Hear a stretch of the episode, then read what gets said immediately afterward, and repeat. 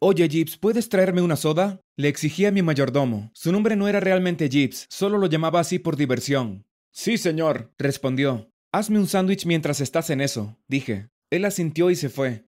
Tener gente que se refiriera a mí como señor me hacía sentir bastante importante, especialmente porque solo estaba en mi último año de escuela secundaria. Mis padres eran dueños de varios hoteles de lujo en el Pacífico Sur, y además de eso, mi madre era la heredera de una enorme fortuna familiar.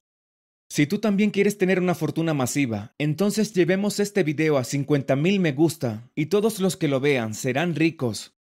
Es real. Así que supongo que se podría decir que crecí como un príncipe. Los sirvientes me mimaron y no tuve que hacer nada por mí mismo. Mi habitación era del tamaño de la casa de una familia de clase media, y no estoy exagerando. Tenía todo lo que pudieras imaginar. Tenía mi propia sala de juegos, dos televisores, una máquina de algodón de azúcar, cancha de baloncesto, jacuzzi y una sección que me gustaba llamar el zoológico. No era un zoológico real, por supuesto, pero era donde guardaba mis mascotas exóticas, un mono ardilla, una pitón real, un dragón de comodo y un caniche común al que llamé Frank. Pero aparte de eso, yo era un niño normal, me gustaban los videojuegos, salir con mis otros amigos ricos y practicar deportes, especialmente fútbol. La mejor parte de mi vida era que mis padres no eran dominantes o controladores. Querían que me convirtiera en una persona autosuficiente e independiente. Eso significaba que me dejaban hacer lo que quisiera. Así que pude salir con mis amigos y hacer lo que tenía ganas de hacer. Un sábado por la tarde, después de la práctica de fútbol, estaba caminando por la ciudad con mi amigo Andy. Después de la práctica intensa teníamos un hambre terrible, así que decidimos parar en un 7-Eleven para comer algo. Cuando salí del edificio con una bebida en la mano del tamaño de mi cabeza, un viejo se chocó contra mi hombro y la mitad de mi bebida se derramó sobre el pavimento. Oye, ten cuidado, dije enojado. Oh, lo siento, respondió. Lo miré bien y me di cuenta de que llevaba ropa sucia y parecía que no se había duchado en meses. No he comido en todo el día. ¿Tienes cinco dólares que me puedas regalar? Preguntó. Por supuesto, dije mientras buscaba en mi bolsillo. Le entregué el dinero. No tengo nada para comer mañana tampoco. ¿Tienes más dinero de sobra que me regales? Preguntó. Miré a Andy y nos echamos a reír. Mira, viejo, ya te di cinco dólares. Eso es más que suficiente. Eres un mocoso malcriado, y créeme que nunca entenderás lo que es ser una persona como yo, sin hogar y abandonada por todos. Tú nunca sabrás lo que es no tener nada. gritó él.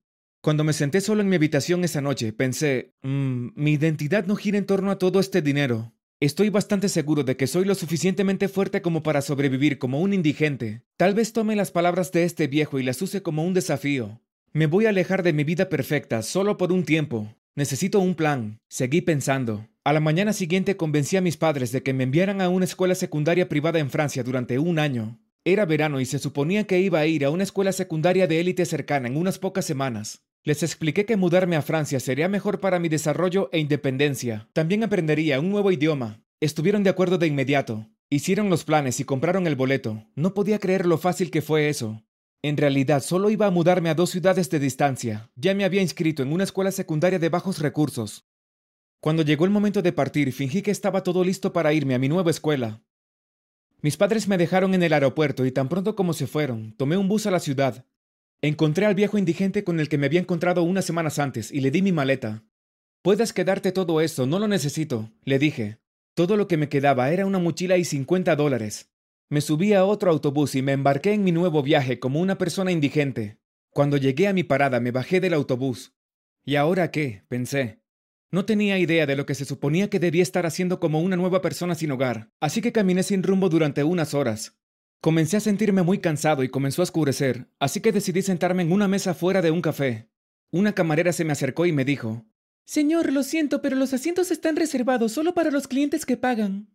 Entré, compré una taza de chocolate caliente y volví a salir. Solo me quedaban 40 dólares. No sé cómo sucedió, pero me quedé dormido y la misma camarera me despertó horas después. Oye, estamos cerrando ahora, tienes que irte. Me puse de pie, crucé la calle y esperé a que empacaran y se fueran. Luego fui a sentarme en el piso frente al café. Saqué mi teléfono y envié un mensaje a mis padres. Hola, llegué sano y salvo. Francia es genial.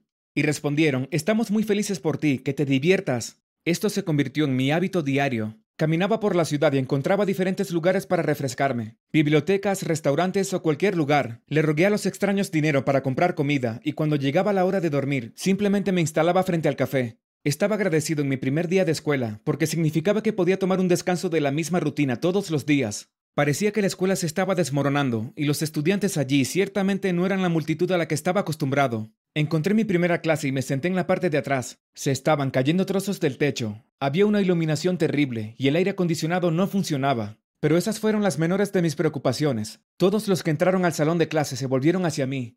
Ese tipo nuevo apesta al camión de la basura, dijo uno de mis compañeros de clase. Me señaló mientras sus amigos se reunían a su alrededor y se reían. Los maestros no eran mejores, eran malos, duros, y todos parecían odiar sus trabajos. Estaba teniendo el peor día de mi vida. Me senté en la cafetería a almorzar solo cuando una chica vino y se sentó frente a mí. Hola, soy Melody, dijo ella. Soy Eric, respondí, algo avergonzado de estar hablando con una chica en mi condición. Te he visto algunas noches durmiendo afuera en la calle. ¿Estás sin hogar? ¿Dónde están tus padres? preguntó ella. Ah, mis padres murieron en un accidente automovilístico, así que estoy prácticamente solo. Le mentí. ¿Y no tienes otros familiares que podrían haberte acogido? preguntó ella. No. Lamento escuchar eso. De verdad lo digo. Dijo ella. Ella se veía realmente sincera. Deslizó un trozo de papel rosado en mi mano y luego se fue. Lo abrí y contenía las instrucciones para llegar a un refugio para personas indigentes. Después de la escuela decidí ir directamente allí porque necesitaba desesperadamente una ducha. También quería dormir en una cama de verdad y quizás cambiarme de ropa, al menos estaría limpio para la escuela al día siguiente. Me tomó un tiempo encontrar el refugio, pero cuando lo hice llamé a la puerta y una amable anciana la abrió. Hola, ¿cómo puedo ayudarte? preguntó ella. ¿Es este el refugio para personas indigentes? Me preguntaba si podía quedarme esta noche. Oh, lo siento, pero estamos llenos esta noche. Intenta volver mañana. De repente vi a Melody aparecer detrás de ella. ¿Qué estaba haciendo ella aquí? Marcia, está bien, le dijo. No te preocupes, Eric. Puedes quedarte en mi habitación. Dormiré en el sofá, dijo ella. La anciana me indicó que entrara y solté un suspiro de alivio. Melody, tú eres... Pero antes de que pudiera terminar me explicó. También soy indigente. Vivo aquí a veces con mi madre. Esta ha sido mi vida durante los últimos diez años. Una vez tuvimos un hogar feliz, pero un día mi padre se fue y nunca regresó. Mi madre no podía pagar el alquiler por su cuenta, así que nos vimos obligados a vivir en las calles hasta que encontramos este lugar, dijo ella. Me sentí realmente mal porque la gente tenía que soportar esto. Para mí esto era solo un experimento, pero para ella era la realidad. A medida que pasaban las semanas, hice un trato con la dueña de la casa, Marcia. Podría quedarme mientras diera una mano en la casa. Ella me enseñó a cocinar y antes de que me diera cuenta, preparar el desayuno y la cena eran mis responsabilidades. Al principio fue muy gracioso porque ni siquiera sabía cómo usar una estufa. También era responsable de limpiar los baños. Esto volvió loca a Marcia al principio porque no tenía idea de lo que estaba haciendo. Nunca hice mi propia limpieza en casa. Melody y yo nos acercamos a medida que pasaba el tiempo. Nos sentábamos juntos en la escuela y pasábamos casi cada minuto juntos. Ella era divertida, amable y muy generosa. Tenía un corazón realmente hermoso y antes de darme cuenta estaba enamorado. Cuando le expresé mis sentimientos, ella me dijo que sentía lo mismo. Y ese fue el comienzo de mi primera relación amorosa. Pero la realidad retumbaba en mi cabeza. Pronto terminaría mi experimento de un año, y tendría que decirle la verdad. Ella realmente se había enamorado de un fraude, ya que no sabía nada sobre mi verdadero yo. Mis problemas aumentaron cuando la vieja Marcia se sentó conmigo una noche y dijo que tenía algo que discutir conmigo, Eric, me alegra que hayas venido a quedarte aquí en el refugio y que haya podido ayudarte. También me alegra que sigas convirtiéndote en un buen joven y quiero que sepas que estoy muy orgullosa de ti, pero todavía estoy triste porque no tienes una familia real. Y bueno, me preguntaba, ¿cómo te sentirías tú si yo me convirtiera en tu madre adoptiva? Dijo ella. Yo estaba simplemente sin palabras. Quiero decir, sé que nunca podría reemplazar a tu madre biológica, pero odiaría pensar en ti pasando por esta vida solo. Yo solo quiero que sepas que siempre estaré aquí para ti sin importar qué, dijo ella. Decidí que tenía que decirle la verdad ahora. Tomé sus manos y le agradecí por ser tan amable y solidaria. Entonces le conté todo. ¿Quién era realmente? ¿De dónde venía? El hecho de que tenía millones y que esto era solo un experimento. Estaba tan concentrado en mi historia que no me di cuenta de que Melody estaba parada detrás de nosotros, cuando la noté, ya era demasiado tarde.